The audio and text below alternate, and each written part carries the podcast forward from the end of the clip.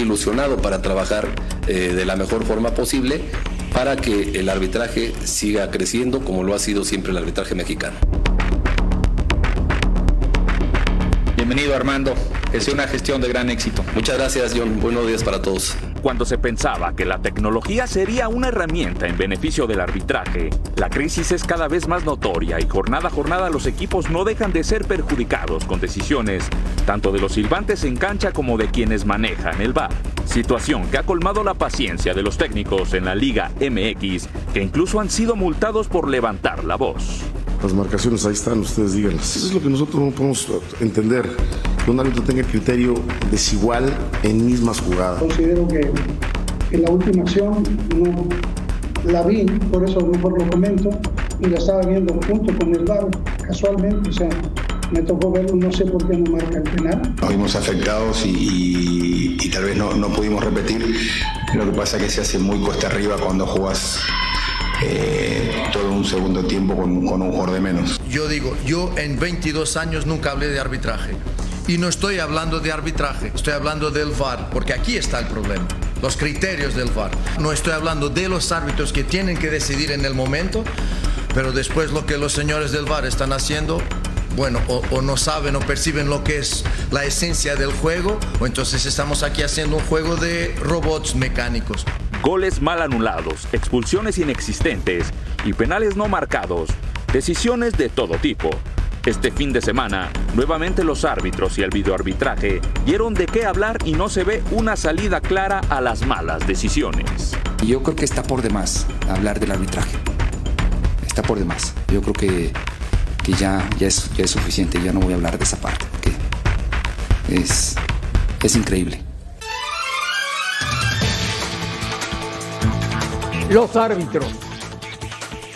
Son un caso los árbitros. Bienvenidos, muy buenas noches. Un placer saludarles en la última palabra, como todos los días, con muchísima información, temas, debate, polémica, entrevistas y mucho más. Ayer terminó la fecha 12, mañana arranca la fecha 13. Así de apretado está el calendario del fútbol mexicano por el tema de la Copa del Mundo. Y esta semana se juega Champions, se juega Europa League. Tenemos muchísima actividad para compartir con todos ustedes. Escuchando a Armando Archundia, el jefe de los árbitros, y toda la polémica que hay cada fin de semana sobre esto, es la pregunta encuesta de hoy en la última palabra. ¿Qué está peor en la liga? ¿Los árbitros o el VAR? Eduardo de la Torre, Yayo, ¿cómo estás? Buenas noches. Hola André, ¿qué tal? Buenas noches, muy bien, gracias. Un saludo a los compañeros aquí, a la gente que nos ve en casa. Yo, yo diría que, que el VAR. ¿El VAR? Sí, que, que el VAR está operando mal demasiado protagonismo y, ya, y se metió ya en, en, un lío, ¿no? Se metió en un lío porque muchas veces las decisiones no se juzgan porque esté bien o mal, sino que se dice, es que antes, es que en la, otra, es que se acostumbraron, o sea, ya todos son antecedentes, porque una vez mal, mal marcado un bar, ya después no tienes para dónde hacerte. ¿Éramos más felices sin bar? Sí. Sí. Sí, pero también depende de cada quien qué es lo que busca con el bar o qué expectativa tiene con el bar. Hay que ver eso también. Rafa, buenas noches. ¿Qué está buenas peor? Noches, ¿Los árbitros o el VAR? Saludos a los compañeros, a la gente en casa. Coincido con Yayo, el VAR. Eh, yo creo que podemos ver el uso del VAR en todas las ligas del mundo. Hay polémica. Incluso en partidos de selecciones eh, nacionales ha habido muchísima polémica. El VAR nos dijeron que iba a llegar para que el fútbol, en el fútbol hubiera más justicia. Al día de hoy ha sido un rotundo fracaso el, tema del VAR. Y hablando aquí en México, también les sumaría pues el reglamento con el que salen los árbitros, ¿no? Este, porque los árbitros tampoco están ayudando. Eh, pues pareciera que cada partido traen con un reglamento diferente, ¿no? Que lo vamos a ver ahorita más adelante. Fernando, buenas noches. Buenas noches, André. ¿Qué está peor? ¿El árbitro o el VAR? Pues los dos están para llorar, esa es la, la realidad. Pero viendo que el VAR está tan mal, yo me iría con los árbitros. Porque sí vemos una falta de criterio constante. Si el VAR los llama, el VAR marca y, y, no vemos que el árbitro tome decisiones o que si le dicen que es lo contrario, Es muy raro que el árbitro en México se mantenga bajo su postura, muy pocas veces pasa. Entonces, creo que al árbitro le está faltando ese criterio. Si están viendo que lo están cruzando tanto de arriba, pues ya no le hagas tanto caso al VAR, ¿no? Y, y confía más en tu criterio. Gustavo, buenas noches. ¿Cómo te va, Marín? ¿Qué está peor, el árbitro o el VAR? Saludos a todos, eh, a la gente en casa. Pues dijo Gianni Infantino hace un año, ¿no? No, en México, en México. Pero Gianni Infantino dijo que en el mundo era todo un éxito el VAR. Que Ah. llegó a ser un ingrediente Sí, extra para, para Infantino todo está bien. aderezar el fútbol y que ya es parte de nuestra vida cotidiana porque todo el mundo hace la señal del VAR.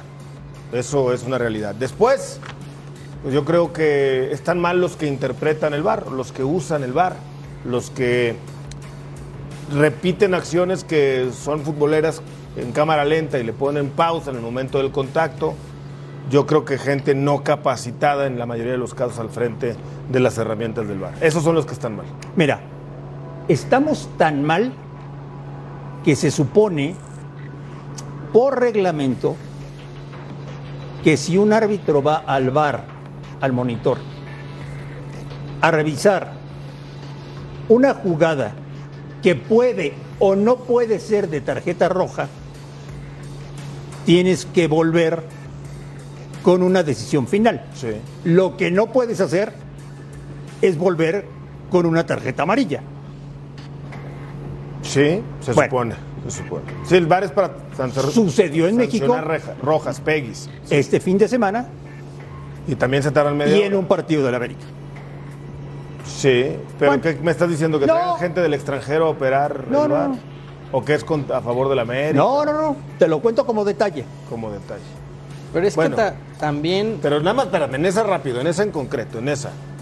Si el VAR, que le debe de decir por lo que nos explicó Arturo Bricio aquí una vez, cuando era el presidente de la comisión, el VAR le tiene que decir al árbitro, hay que ir a revisarla, posible roja, posible tarjeta. Entonces el árbitro va y revisa todas las tomas. Pero si él concluye que no hay evidencia para pensar que es tarjeta roja, ¿por qué la va a sacar? Entonces- Porque le habló el VAR. Entonces no saques amarilla. sí, ya te equivocaste ni Ya, modo. ya la regaste. O sea, no saques tarjeta. O la sacas o no la sacas. Sí, porque ya la fuiste a juzgar y el, no te puede decir el VAR que, Así que es. es. roja. A lo mejor quitar la roja puede ser.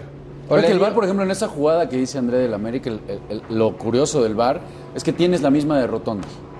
Pero esto para ti es roja esa la de Sendejas. No, por supuesto que no. Y esa la terminan quitando. Entonces el VAR es el que termina aquí haciendo la polémica y cruzando. digo, claro. Porque lo había, eh, para mí el árbitro Montaño había calificado había bien. calificado bien la jugada. También es así, insisto, que por eso le quitaron a Rotondi la, la expulsión. Pero, o sea, Entonces, aquí el VAR termina cruzando al, el, al tema, árbitro. el tema, Rafa, Pero hablemos, hablemos de Archundia, Fernando. pe- pero nada ¿Qué para- tanta culpa tiene Archundia de lo que está pasando?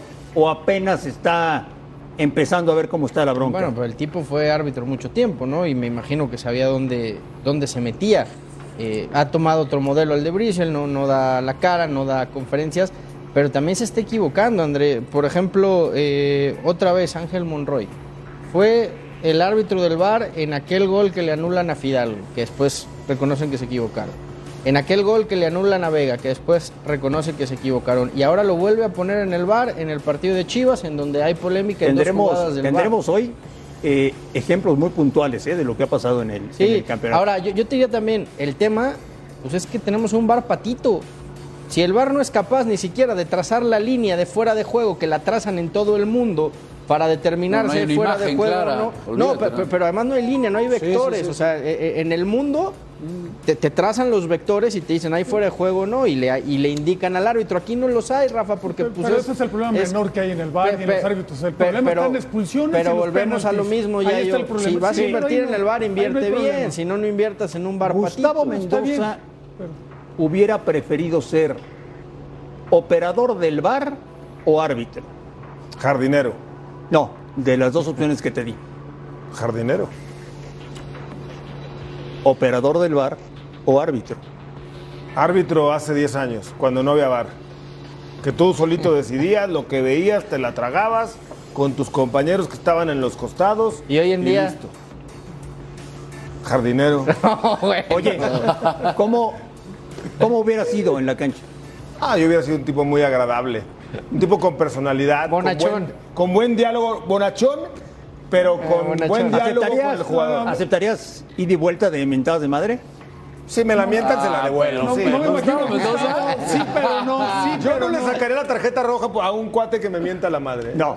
O que me dijera, ay, no, Gustavo, dime la, Bien, Gus, me la gusta. tuya. Me gusta, tienes que entender que La está tuya y a la otra lo que te expulso. jugando, claro. Ahorita te la perdono porque estamos aquí en la calentura, pero a la otra te Pero, echo. pero sería Gustavo no hubiera necesitado VAR para cambiar de opinión, ¿eh? Ya ves, sí, pero no. pasó? Claro. Él no hubiera mantenido firme y ecuánime, como siempre. No, no, Firme, Gustavo, cambiaría la decisión sin necesidad de yo. VAR. ¿Extrañas a Arturo Bricio? Yo, es que yo creo que no es cuestión del personaje Pero en que, el restaurante, ¿no? que comanda la comisión de arbitraje. Yo creo que es cuestión de, de- de las expectativas que tenemos con el VAR. Yo sigo insistiendo. O sea, para mí, todas las de apreciación, y hay unas que son 50-50, ¿qué pasa en ese, en ese momento? Que para el 50% de la gente es y para el otro 50% no es. Nunca vamos a estar de acuerdo en todo. O sea, no debemos esperar que sea completamente justo la decisión del árbitro en apreciación. Y ahí me voy a las rojas y a los penaltis, que es donde se ha, de- se ha desatado toda la polémica. ¿Dónde se- se- yo creo que daríamos un paso gigantesco que abran los audios? Sí, claro, en pero, vivo, ¿no? pero, Darías- pero que imagínate, un paso. Rafa, imagínate lo que pasaría. Ah, Al día bueno. siguiente ya ¿Para qué, pero ¿para qué, qué buscas abriendo los audios? Transparentar. Otra- claro. transparentar, saber ¿Por qué marcar, ¿Por qué saber por qué, ¿Por qué en porque- una una decisión porque en sabe, parecida a alguna otra? Porque la ¿Bajo pupila qué? de cada quien en el mismo evento ve cosas diferentes. Por eso, pero, así es la vida pero y así es la entenderíamos más por qué lo llaman, por qué cambia de decisión. No, no Podríamos saber si es el VAR o el árbitro. Discutirías más, No, eso es otra cosa. No, porque por lo menos habría claridad. Pero podríamos No, saber si no, fue el VAR supuesto. o el árbitro de la cancha el que se equivocó. Es que por más que alguien te explique la, la decisión, a lo mejor hay cosas que tú dices, estoy, estoy, no estoy de acuerdo, por más que me lo Pero es que hay muchas Oye, veces ya que no nada. entendemos por qué los A llaman al bar. A raíz No, de que surge, entiendes. a raíz de que surge el VAR, yo noto árbitros con menos personalidad y noto árbitros mucho más nerviosos. Ahí, ahí estoy de acuerdo. Porque saben que cuando toman una decisión, en televisión internacional se las pueden corregir y quedan muy mal parados. Ahora, Rafa, hay una cosa que a mí me preocupa mucho. No sé si tú lo has sentido. De alguna manera, todos vivimos de este juego, negocio, deporte llamado fútbol. A raíz de que existe el VAR, cada vez son más las voces de aficionados que piensan que el fútbol está arreglado. ha perdido credibilidad el fútbol. Es- es- no, no sé si piensen que está arreglado, lo que sí es que debe de estar pasando el arbitraje junto con el VAR cuando nos vendieron que iba a cambiar totalmente y iba a evolucionar el fútbol, eh, ha sido un retroceso o el peor momento en, en el tema del arbitraje. Y el VAR como tal ha sido un rotundo fracaso. Me digan lo que me digan, ha sido un rotundo fracaso. Yo creo que, y en algún momento no sé si fue a Volpe o algún técnico, técnico que decía que había que ver alguna otra manera, porque yo entiendo que el arbitraje ha sido rebasado por la velocidad del fútbol. Por eso ya no, ya, ya no da de repente las jugadas y por eso con la cámara lenta terminas magnificando todo. Si en algún momento se tuvieran que replantear e incluso poner hasta dos árbitros. ¿eh? A mí no se me hace una idea, una idea descabellada para precisamente poder estar más al tiempo a las jugadas, porque es obvio que hoy muchas veces... Y si es en medio no campo les- no les alcanza. y uno No, saca roja bueno. y uno amarilla. No, no, bueno. ¿Cómo se ponen de acuerdo? No, bueno, es que son de esas ideas, ¿no? De, este, Si aquí nosotros nos, nos peleamos con criterios diferentes aquí en la mesa. Sí, sí, sí. Se supone, Imagínate se supone el mejor árbitro que tiene el fútbol mexicano es César Ramos. Se supone. Sí, está ahí. Es el que va al mundial. Sí. Y es de los que menos cambia la decisión cada que lo llaman Bueno. al bar. Está en el peor momento de su carrera. Y va al mundial.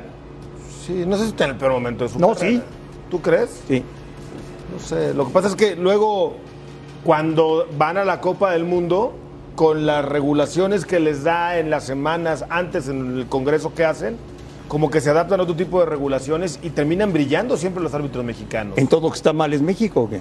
Pues yo creo que sí. Si tú revisas el VAR o las cabezas que dirigen el arbitraje en nuestro país, si tú revisas el VAR en otros países, casi ni interviene. Es raro que intervengan para una des- Pero se supone que era intervienen, para errores, pero errores se tardan flagrantes, ¿no? menos. O sea, Claro, claro. Si te tocara comentar algún, algún partido de, de Europa en esas circunstancias, yo te aseguro que, que reclamarías lo mismo que en, que en México. Porque hay muchas No, jugadas. son más claros. Son mucho más claros ya. No, no, son, no, son allá más permisivos. O sea, allá Sí, hay más van mucho menos y dejan correr más. Y aquí nosotros, Yo estoy de acuerdo inmediatamente en la primera jugada, falta, falta, se equivocó, se equivocó. De También entrada, nosotros en tenemos nuestra Europa, en apreciación. Europa hay muchas jugadas en donde el árbitro ni siquiera va a ver, ¿eh? Oye, de Fernando. arriba le dicen fue o no fue. Fernando, ¿cuántos aficionados hay de Chivas? 30, 40 millones. 30, 40 millones. ¿Cuántos hoy en tus redes sociales o te cruzaste con ellos en la calle te dijeron, ayer nos robaron en Toluca? Todos. Todos. Todos. Todos Pues sí sienten que, robaron. que- que fue, que fue un robo, ¿no? Entre, entre el, el penal que yo no entiendo por qué lo llaman a, a César, porque no hay Había ningún... marcado y lo- y ese Ajá, no, o sea, no, hay ningún argumento o ninguna toma que te diga que no hay, que no hay penal. El contacto existe, el recargón existe. Entonces, si me dijeras no lo toca, pues bueno, voy de acuerdo, llámalo a que lo revise, pero no había ningún argumento. Y después existe el fuera de juego, que esa está más al límite. En algunas tomas parece que hay, en otras no. Pero ahí voy de acuerdo que actuaron todavía bajo el, bajo el, el reglamento, ¿no? Pues ante la duda lo marcó y es fuera de juego. Pero el penal es inexplicable que no, Es- lo, haya, que no lo haya marcado. Es más que evidente que en los últimos dos torneos en México, el Atlas fue favorecido por el arbitraje. Bueno, este torneo le han dado duro al Atlas. Dije los dos torneos Sí, sobre todo el anteriores. primero. Ca- casualmente este año los árbitros no reportan al secretario general. Casualmente. Sobre todo, puede ser, pero ¿A sobre todo el primero del campeonato del ¿A Atlas. Chivas lo han perjudicado? Yo creo que este fin de semana sí lo perjudicaron. Yo creo que este A fin ver. de semana sí. Y este Le de robaron a Chivas. Este gol de Alexis Vega, ¿qué te dice? También, y además es, es- insisto, es el mismo árbitro en el bar que anula este gol, el mismo que estaba el eh, fin de semana en el eh, Chivas eh, Toluca, Ángel Monroy, el mismo, anula este gol y hace las dos jugadas polémicas del fin de semana contra el Guadalajara. Y es el mismo que anuló el de Fidalgo. Y es el mismo que anuló el Fidalgo. Entonces también ahí es, a ver, Es capacidad. eh, no, y, y la federación, Rafa, y, lo- y los árbitros. Sí, Estás sí, viendo que el tipo Pero se equivoca en- una en vez, Este gol sí lo tenía vuelves a poner en el rival ahí pegado, ¿no? Yo creo que el de Fidalgo todavía fue más. Eh, se equivoca Más en dos, complicado. en En dos lo goles en el pegado. bar. Yo te puedo interpretar y lo vuelves a poner y se vuelve a equivocar y se vuelve a equivocar. Bueno, pues es también no, no, Este no, no es ayudarte, increíble ¿eh? que se lo hayan No, ese es increíble. Ahí sí, yo no veo nada. Increíble. En, el otro veo un rival todavía ahí pegado al, pegado al arquero, que puedo Rafa, entender por qué. ¿éramos más felices sin bar? Sí, sí, por supuesto. A, a pesar de que ya sufrió el arbitraje, se hablaba mucho menos. El VAR ha llegado a, a- a robarle protagonismo al, al fútbol como tal y hablamos muchas veces, bueno, pues aquí está la prueba, más de lo que sucede con, con los errores del VAR, ¿no? Es, es- es una pena. A ver, Gustavo, criterios diferentes. Mismas jugadas. Mismas jugadas, en una es roja, en otra no es roja. Estas de cendejas el sábado en la noche. Sí. Yo me voy a la esencia del juego. ¿Cómo Cendejas, después de pisar la pelota, va a frenar? Porque claramente el zapato ¿Y le esta? rebota en la pelota. ¿Y esta de Esta- Fidel Ambriz? Esta es igual, tampoco debió ser de tarjeta roja. Y si lo echaron al de León. Sí lo echaron. Y Digo, no toca la pelota primero. Pero en todos van con los tacos por delante. Pues entonces no, te no puedes caminar cerca de un rival porque Cuando, vas con los cuando tú tacos por golpeas, delante. cuando golpeas primero la pelota y vas directo al balón, aunque después, por la inercia del, del movimiento, pises a alguien, para mí nunca deberían de marcarse, ni falta No, siquiera. como la de jurado. Ni falta siquiera. Muestra jurado. Esta fue un escándalo porque le terminaron quitando hasta la roja jurado después del error. ¿Y dónde Y no vimos a Archudia salir a decir que se equivocaron, ¿eh? ¿Y dónde apoyaba? Pues exacto. O sea, me dijeras, tú tiró una patada al balón y no que- le dio y le pegó al rival, ah, bueno, Tenía roja, que ¿no? suspenderse en el, aire- en el- en el aire. ¿Cómo? Pues ¿Cómo tenía se que corta la pierna, Pues no? a ver cómo le hace. Solo Jordan podía hacer eso, mira, no. Ah, Esta, esta- no, esta no. fue hermosa. Ninguna, Le dio, ninguna. le dio la vuelta Ninguna al mundo, ser ¿no? roja. El arbitraje mexicano con eso. Para mí esas tres que revisamos al final, ninguna es roja. Eh, Bricio tenía la costumbre de hacer el ridículo cada lunes diciendo que todo estaba perfecto, que todo era maravilloso, que nadie se equivocaba. Archundia, Rafa, ha tomado otra manera de trabajar y él no aparece todos los lunes evaluando las jugadas polémicas. ¿Te gusta lo que está haciendo Archundia o preferías lo de Bricio? No, digo, a ver, por supuesto que termina desgastándose el que salga jornada tras jornada a aclarar si eran o no este, bien marcadas las jugadas. No, no, no lo veo conveniente, creo que es mucho desgaste. Pero ya ahorita Archundia, por ejemplo, con estas jugadas, sí tendría que, me parece, salir a aclarar. Y, y- y un mensaje claro a los clubes, ¿eh? A ver, vamos a tratar de ir sobre esta línea. Sí, nos podemos equivocar, está perfecto y lo vamos a asumir. Pero la línea sobre este tipo de jugadas va a ser que si hay el balón en disputa no se van a marcar como rojas. Dejar clara la línea que, que- que Es se que le va a dar al arbitraje para este tipo de jugadas. Rojas, perdón, lo que decía yo, esas dos, ¿no? Que rojas y, y, este, y penales. El ejercicio de Bricio creo que hubiera sido fantástico si hubiera habido autocrítica. O sea, el tipo cada semana hubiera dicho, aquí nos Al equivocamos, sí tuvo aquí crítica, no, ¿no? no, pero... Ya después todo era o sea, muy desgastado. ya- ya el, lo último a año broma, todo aquí eran Gustavo decisiones, decisiones correctas. ¿no? O sea, Sí. no, no había autocrítica, decir, oye, se equivocó el árbitro, cometió este error, lo que sea. Hubiera sido bueno si hubiera mantenido la autocrítica. Como no lo hizo, pues ya al final también era, era un chiste lo de Bricio. A Con lo todo mejor le dijeron que ya no criticara a sus muchachos, ¿no? A sus árbitros. Ahora, Archundias está, está volviendo a- al old school, a la vieja escuela. Pitas mal, te sanciono y no, no vas el siguiente fin de semana o la siguiente jornada, ¿no? Es más o menos como se está manejando. Y luego cuando hubo una camada de árbitros, varios con Mm. mucha personalidad, hicieron una huelga y a todos me los mandaron callar, ¿no? ¿Y qué tal la época cuando, esa le tocó tanto a Rafa como al Yayo, la época cuando había clubes que vetaban árbitros? o sea, que decían, a Todavía. este no me lo mandas, ¿eh? Todavía hay. Ah, ¿todavía? Todavía hay. No sé si les hagan caso, pero todavía existe esa queja. Sí, cómo no, por supuesto que sí.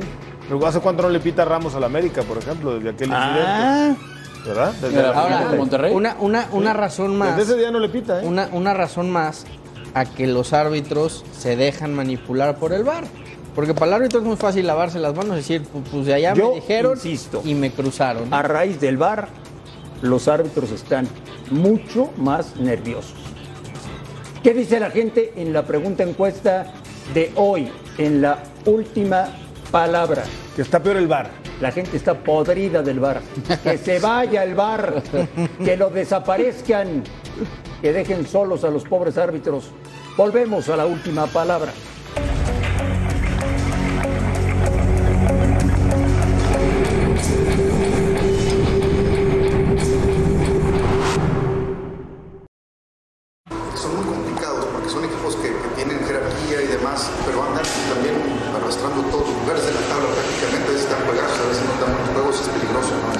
Sí, porque son equipos, a ver, eh, con muchos cantidad de jugadores de mucha calidad y a veces cuando vos te, te relajás o pensás que, lo, que vas a sacar adelante el partido es todo lo contrario. El objetivo principal nuestro, es eh, pelear el título.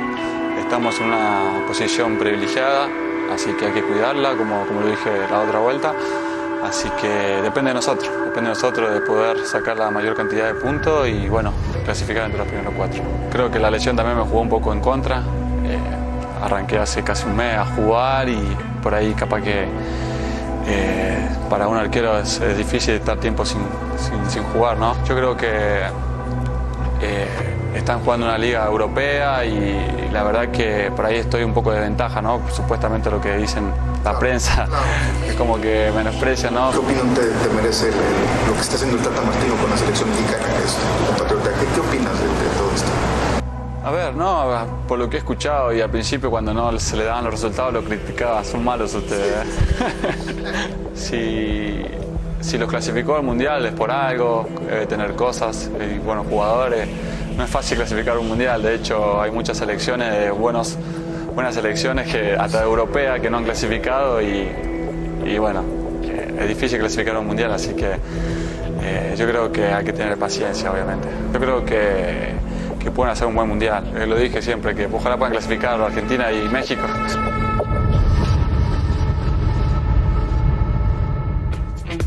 Recuerden que tenemos mañana partidazo por la pantalla de Fox Sports para todo el mundo.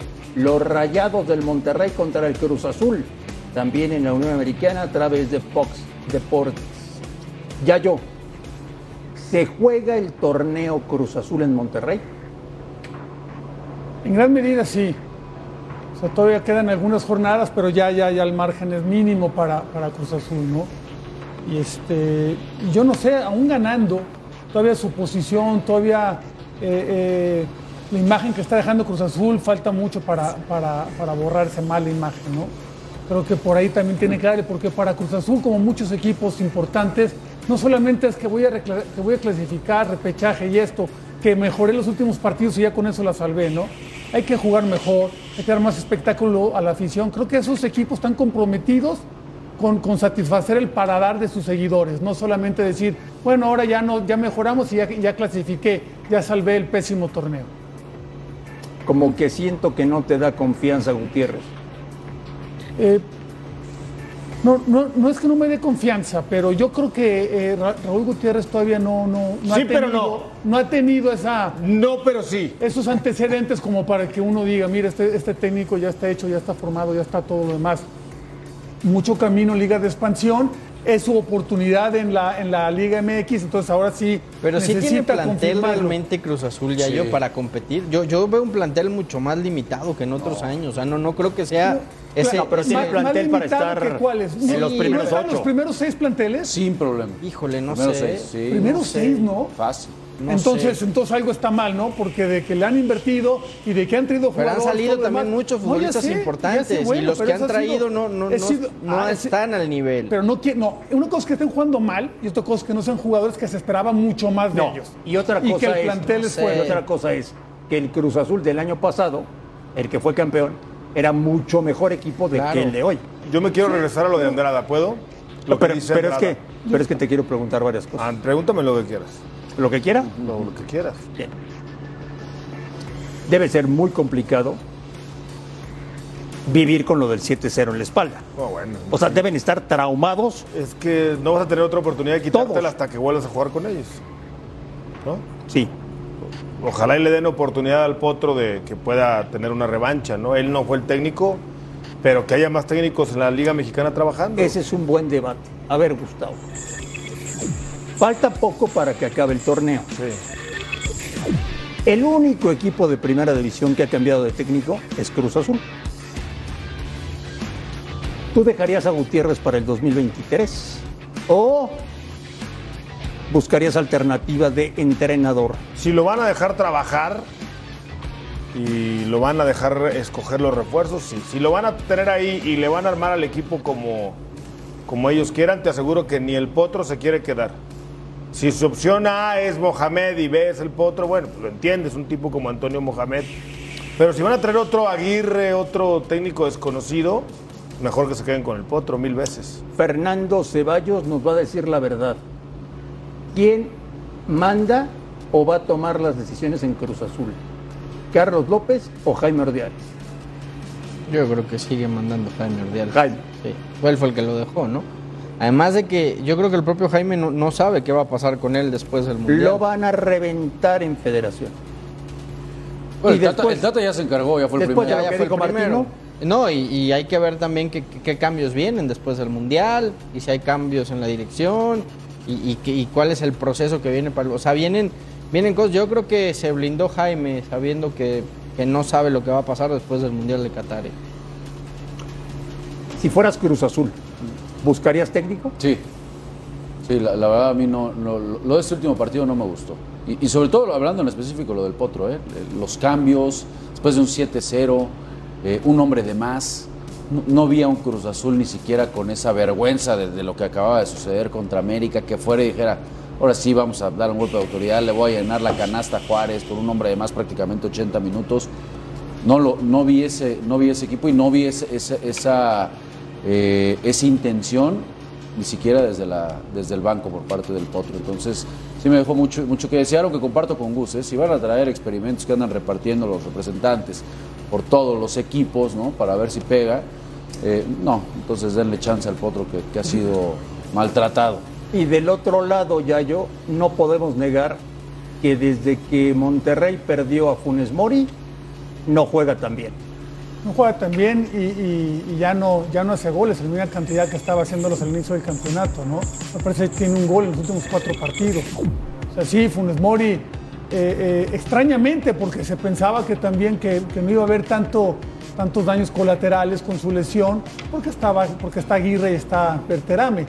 Y eran dos jugadores que cuando entraron lo hicieron muy bien, pero fue con Funes Mori como pareja Entonces ahí se ve la importancia de un jugador como Funes Mori, no nomás anotando, sino también siendo un buen compañero con el, con el, con, con el binomio ahí en, ahí en ataque, ¿no?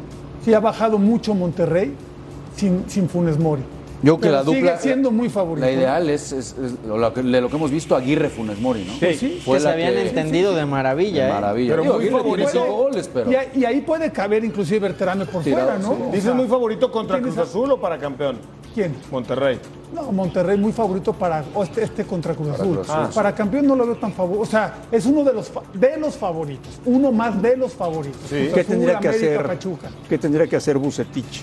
Eh, ¿Cuidar a Funes Mori hasta la liguilla?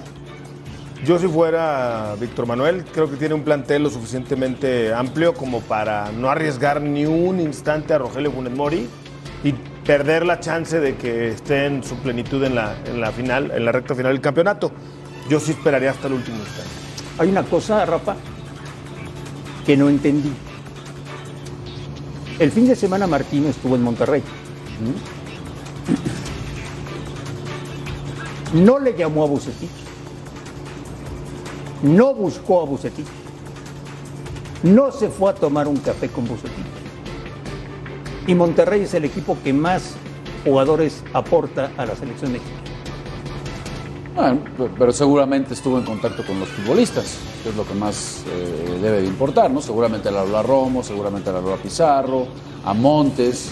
A lo mejor mandó a su gente a hablar. Moreno. No, yo sé que le manda quiere- a todos le lados. estaban en quieres Toluca. pegar al Tata, ¿No los pero viste en Toluca? A ver, si, el Toluca Chivas, está. a- Esas, Familiares. esas reuniones Y ahora sí va, técnico, también. Y dice que no hay técnico, campaña, ¿eh? con técnico Sí. de equipo se dan, Bueno. se dan días previos al juego. Ahora los acababa- juegos, los él tenía que haber sido días antes para así tener Pero los acababa de tener en la concentración para jugar contra Paraguay. Yo creo que más a ver, yo creo que más bien el Tata fue a ver a Funes Mori que no pudo hacer el viaje, fue a ver a.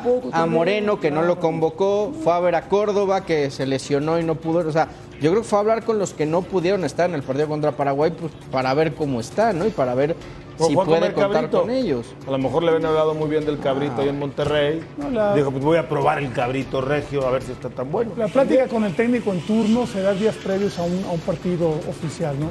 Es difícil que el mismo día del partido o un día antes pueda haber esa, esa charla. Hablando del Los dos Tata, no están. ¿Oíste lo que dijo Andrada? Pero si los tuvo más el Tata que, que, que Bucetich en la semana. Andrada dijo en esta entrevista que le hablo Sergio técnico Treviño. con técnico, Fernando. No, está bien, Técnico pero, ¿qué va a ir a hablar con Bucetich si los acaba de tener eh, un día eso antes ya, o dos hombre, días no está en antes? debate, está bien. Pero lo que dijo Andrada hace unos instantes con Sergio Treviño aquí en el micrófono, de que, en otras palabras, que si no hubiera sido por el Tata no vamos al Mundial, casi casi dijo, por Dios. México. Que de- todos los argentinos, o la mayoría de los ¿Cómo se argentinos defiende, ven no? esto, que deberíamos de estar agradecidos porque De que Martino haya nos- venido. Haya venido y nos haya llevado al Mundial. Si tanto lo quieren, ¿por qué no se lo llevan a la selección de Ya, Argentina ya otra se vez? te olvidó el proceso del Chepo. A ver, ¿verdad? ya se les olvidó las dos, las dos finales que perdió Ya- con ya- Chile. Ya se te ¿verdad? olvidó el proceso del Chepo, que Bueno, casi no va. Pero no se me olvidó de Osorio tampoco. Bueno. Mañana Monterrey Cruz Azul por la pantalla de Fox Sports. Volvemos a la última palabra. Son lindos recuerdos los que tengo con, con la camisa del América. Es un placer para mí poder volver a, las Azteca.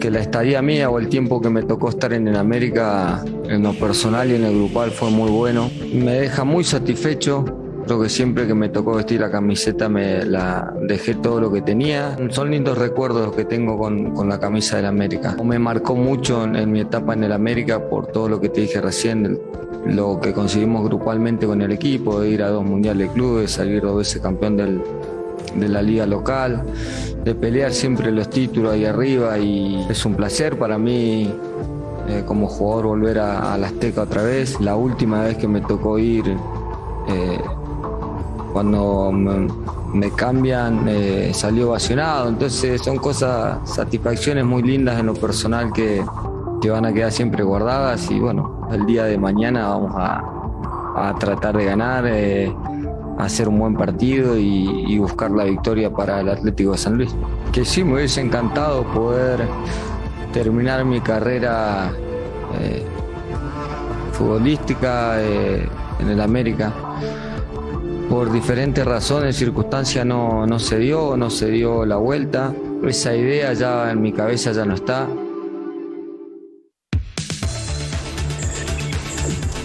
Rubén Zambuesa vuelve al Azteca con San Luis. Va a enfrentar al América.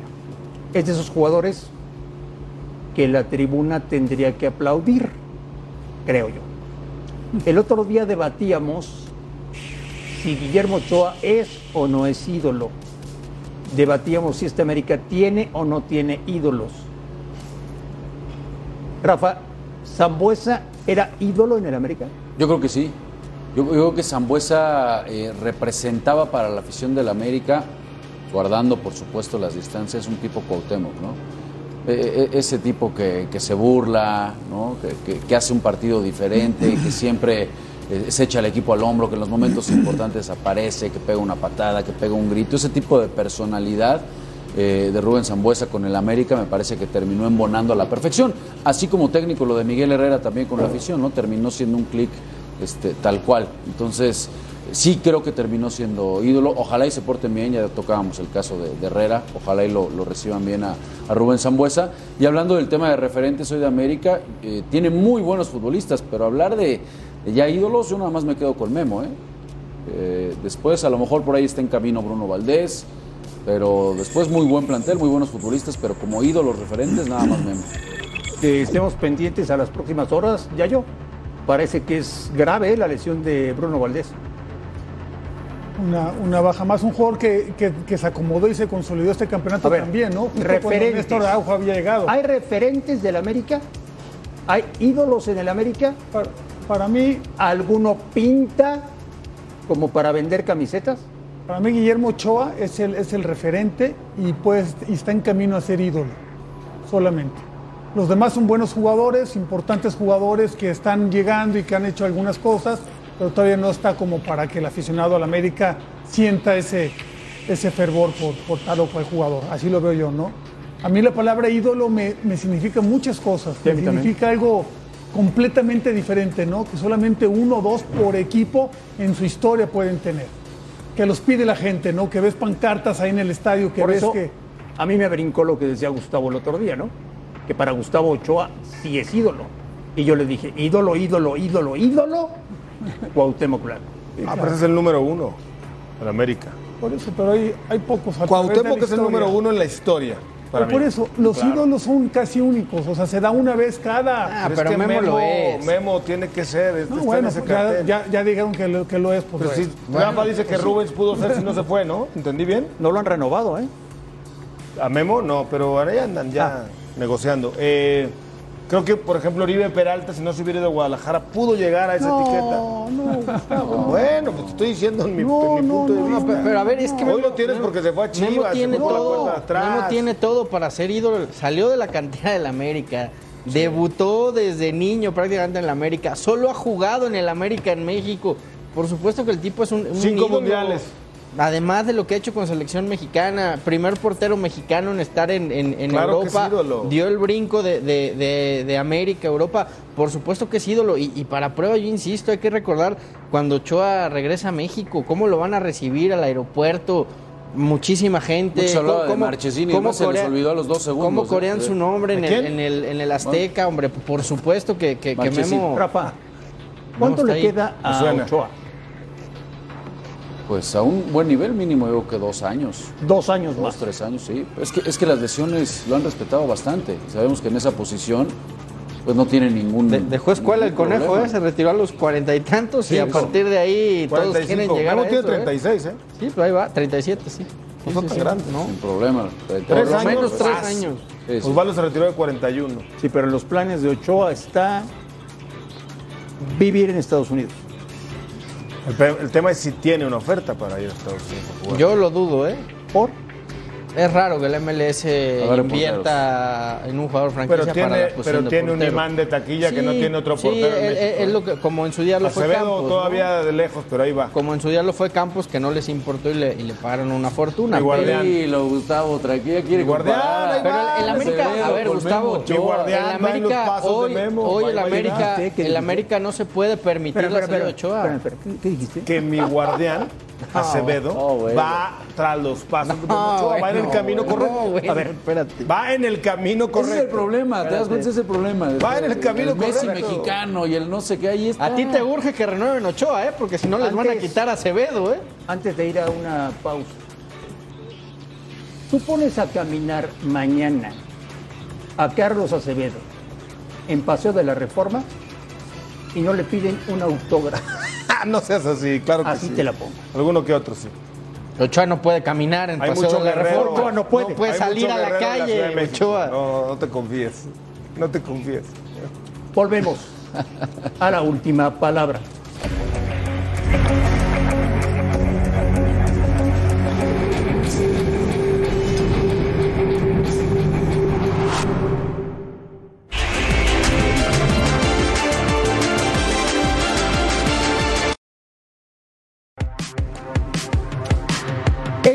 Estadio es en Doha, en Qatar. Bonito. Ahí se va a jugar la final de la Copa del Mundo. Mira nada más que joya. Y ahí en Qatar está Fernando Schwartz, que fue invitado a la inauguración de este estadio, en donde se jugará la final de la Copa del Mundo. Fernando, un abrazo, ¿cómo estás? Buenos días. ¿Qué tal André? Un placer saludar a la última palabra y a los panelistas desde Doha, en Qatar. Arribamos apenas hace unas horas, el reloj ya marca más allá de las 7 de la mañana y qué bueno, qué bueno que el Mundial es en invierno porque está terminando el otoño, amanecimos a 33 grados centígrados y llegaremos a los 43 el día de hoy. Doha y sus alrededores prácticamente están listos para el Mundial.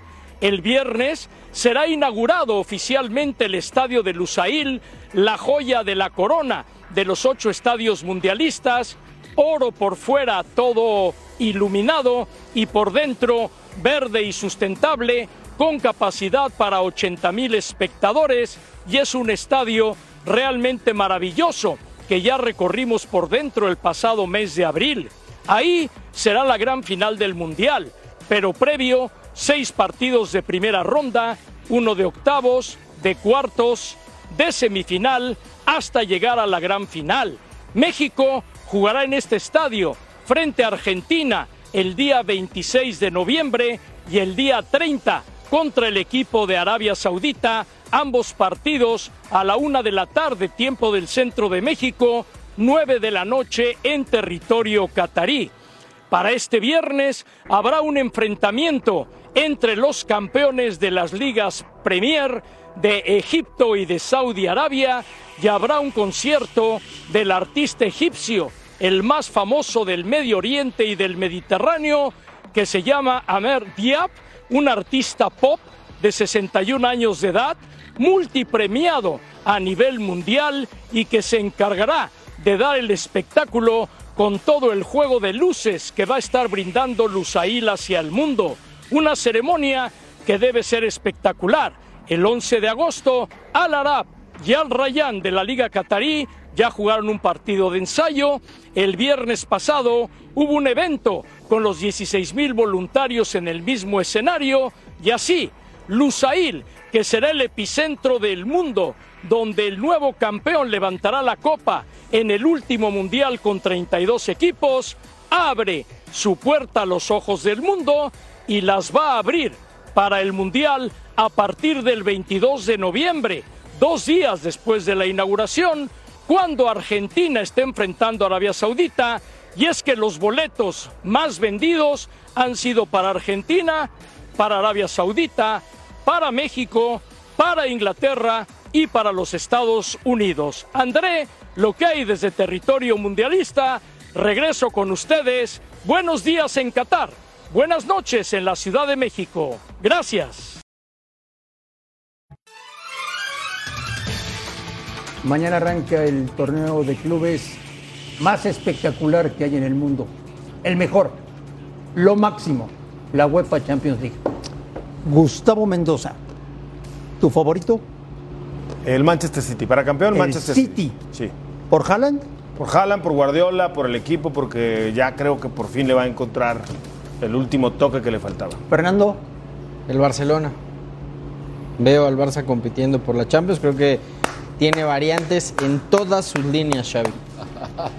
¿Te gustó? En todas, ¿eh? ¿Te gustó? Me encantó, pero no creo. Rafa.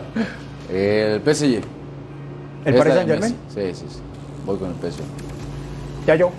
Yo, City, Real Madrid, Barcelona, por un común denominador, el centro delantero. Uno, ya yo, uno. No, es que Uno. eh, yo creo que el City. El City. Te dice algo Eduardo de la Torre, la noche previa a que arranque una edición más de Champions. Que habrá cinco mexicanos y diez norteamericanos. Pues sí, que, que sigue eh, existiendo esa superioridad de los, de los estadounidenses para el fútbol europeo y para sobresalir allá. Gracias por vernos. Muy buenas noches. Y hasta el día de mañana aquí, en la última palabra.